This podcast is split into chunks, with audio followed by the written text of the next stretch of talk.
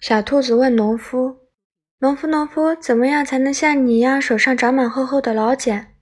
农夫说：“跟我一起干活就行了。”于是小兔子给农夫干了好多天的活，一直从播种到丰收。农夫说：“你喜欢吃什么就拿些回去吧。”小兔子什么也没要，它开心地跑去找小刺猬。你看，我再也不怕扎破手，我可以一起和你玩跳山羊了。